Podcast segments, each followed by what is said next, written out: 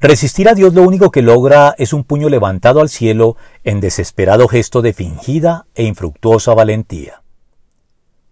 La Biblia distingue entre los pecados cometidos de manera inadvertida, por descuido o ignorancia, y los cometidos a sabiendas y con plena conciencia, de forma deliberada, desafiante, descarada y con manifiesta soberbia.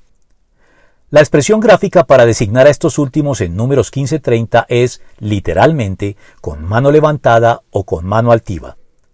Expresión que nos recuerda al emperador romano Juliano el Apóstata, quien como su sobrenombre lo indica, apostató o abandonó el cristianismo después de haberlo profesado de joven, y ya como emperador utilizó todo su poder para destruirlo y restaurar el viejo paganismo sin obtener éxito en el intento.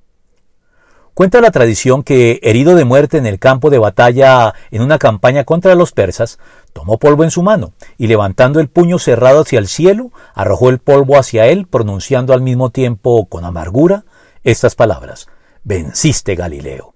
Y después de ello murió.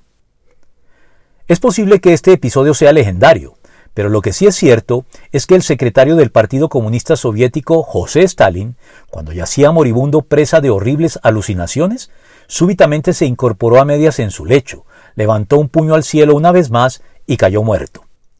Y es que lo único que se logra al resistirnos a Dios con obstinación es un puño impunemente levantado al cielo en postrero y desesperado gesto de necio e infructuoso desafío, pues el impío se ve atormentado toda su vida, el desalmado tiene sus años contados, y todo por levantar el puño contra Dios y atreverse a desafiar al Todopoderoso. Job 15, 20 y 25.